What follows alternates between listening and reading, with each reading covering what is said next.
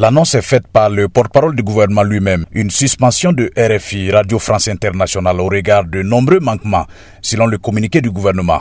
Au moins trois papiers du média sont épinglés, mais les professionnels des médias ne trouvent pas suffisants les arguments avancés par le gouvernement pour suspendre RFI. Boukari Ouba est le secrétaire général de l'Association des journalistes du Burkina et par ailleurs membre du Centre national de presse Norbert Zongo. La décision des autorités burkinabées de suspendre la diffusion de RFI sur le territoire burkinabé est une décision que nous estimons gravissime, une décision qui va sans nul doute à l'encontre de la liberté d'expression et de la liberté de la presse en particulier. C'est une décision de mon point de vue irrégulière, mais je dois dire aussi que c'est une décision qui ne me surprend pas du tout. Il y a déjà eu un premier communiqué qui mettait en garde la Radio France Internationale. Et à l'époque, j'avais déjà vu par là une façon pour les autorités burkinabées de préparer les esprits à cette décision. Bourema Ouedraogo, lui, est directeur de publication du bimensuel Le Reporter et président de la Société des éditeurs de la presse privée. Nous pensons effectivement que chaque fois qu'un média est suspendu, c'est une atteinte à, à la liberté d'expression, c'est un espace de liberté qu'on restreint. Dans tous les cas, euh, il semble effectivement nécessaire qu'on regarde cette situation et nous assurer effectivement qu'elle est conforme à la, à la législation en vigueur au Burkina Faso.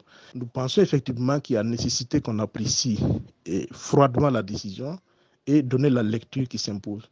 Charlemagne Abissi, directeur général du groupe Savane Média, estime qu'il s'agit d'une décision souveraine du gouvernement et il faut la respecter comme telle. Il faut reconnaître que le contexte particulier du Burkina Faso euh, demande que justement euh, il y ait une forme de, de, de traitement euh, qui euh, ne permettent pas donc, de jeter le sur le feu hein, dans, ces conditions un peu fragiles et de, frilosité.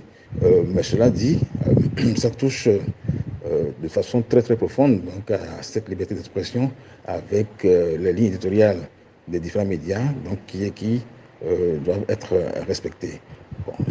Encore une fois, pour revenir à ce que je disais, c'est une décision souveraine qu'il faut respecter et, qu'il faut accepter comme tel euh, parce que les conditions sont particulières, euh, parce que la situation est, exceptionnelle.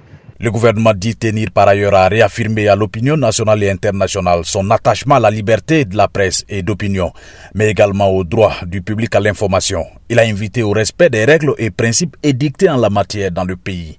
Lamine Traoré, Ouagadougou, VO Afrique.